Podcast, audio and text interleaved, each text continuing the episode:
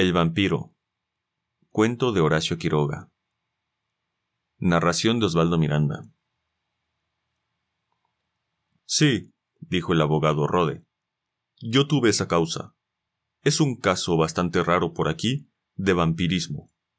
Rogelio Castelar, un hombre hasta entonces normal fuera de algunas fantasías, fue sorprendido una noche en el cementerio arrastrando el cadáver recién enterrado de una mujer.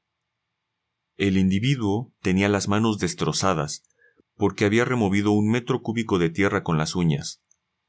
En el borde de la fosa yacían los restos del ataúd, recién quemado. Y como complemento macabro, un gato, sin duda forastero, yacía por allí con los riñones rotos.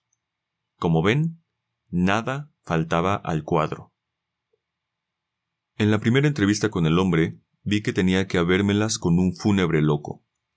Al principio se obstinó en no responderme, aunque sin dejar un instante de asentir con la cabeza a mis razonamientos. Por fin pareció hallar en mí al hombre digno de oírle. La boca le temblaba por la ansiedad de comunicarse.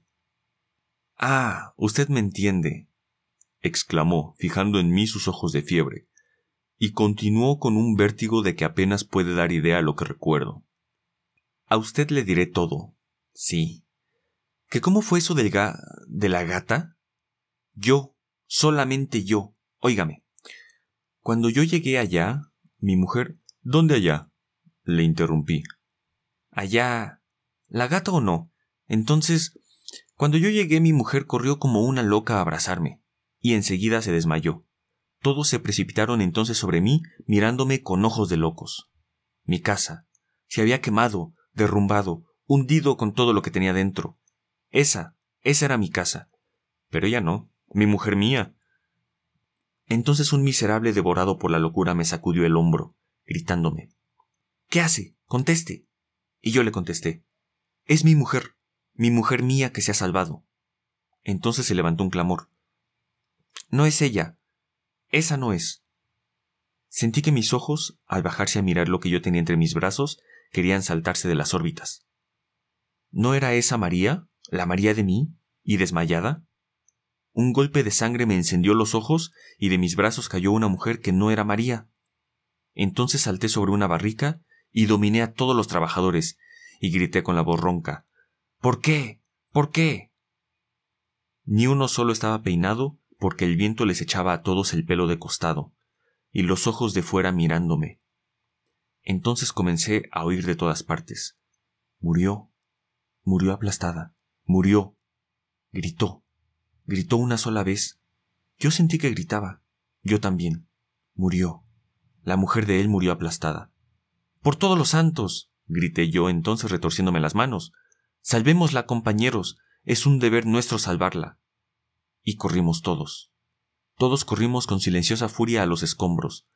Los ladrillos volaban, los marcos caían desescuadrados y la remoción avanzaba a saltos. A las cuatro yo solo trabajaba. No me quedaba una uña sana, ni en mis dedos había otra cosa que escarbar. Pero en mi pecho, angustia y furor de tremebunda desgracia que temblaste en mi pecho al buscar a mi María. No quedaba sino el piano por remover. Había allí un silencio de epidemia, una enagua caída y ratas muertas. Bajo el piano tumbado, sobre el piso granate de sangre y carbón, estaba aplastada la sirvienta. Yo la saqué al patio, donde no quedaban sino cuatro paredes silenciosas, viscosas de alquitrán y agua. El suelo resbaladizo reflejaba el cielo oscuro. Entonces cogí a la sirvienta y comencé a arrastrarla alrededor del patio. Eran míos esos pasos. ¿Y qué pasos? Un paso, otro paso, otro paso. En el hueco de una puerta, carbón y agujero nada más, estaba acurrucada la gata de casa, que había escapado al desastre, aunque estropeada. La cuarta vez que la sirvienta y yo pasamos frente a ella, la gata lanzó un aullido de cólera. Ah, ¿no era yo entonces? grité desesperado. No fui yo el que buscó entre los escombros, la ruina y la mortaja de los marcos un solo pedazo de mi María? La sexta vez que pasamos delante de la gata, el animal se erizó. La séptima vez se levantó, llevando a la rastra las patas de atrás, y nos siguió entonces así esforzándose por mojar la lengua en el pelo engrasado de la sirvienta. De ella, de María, no maldito rebuscador de cadáveres. Rebuscador de cadáveres, repetí yo mirándolo. Pero entonces eso fue en el cementerio. El vampiro se aplastó entonces el pelo, mientras me miraba con sus inmensos ojos de loco. ¿Con qué sabías entonces? Articuló. Con que todos lo saben y me dejan hablar una hora. Ah. rugió en un sollozo echando la cabeza atrás y deslizándose por la pared hasta caer sentado. Pero ¿quién me dice al miserable yo aquí por qué en mi casa me arranqué las uñas para no salvar del alquitrán ni el pelo colgante de mi María? No necesitaba más, como ustedes comprenden, concluyó el abogado, para orientarme totalmente respecto del individuo. Fue internado enseguida. Hace ya dos años de esto y anoche ha salido perfectamente curado.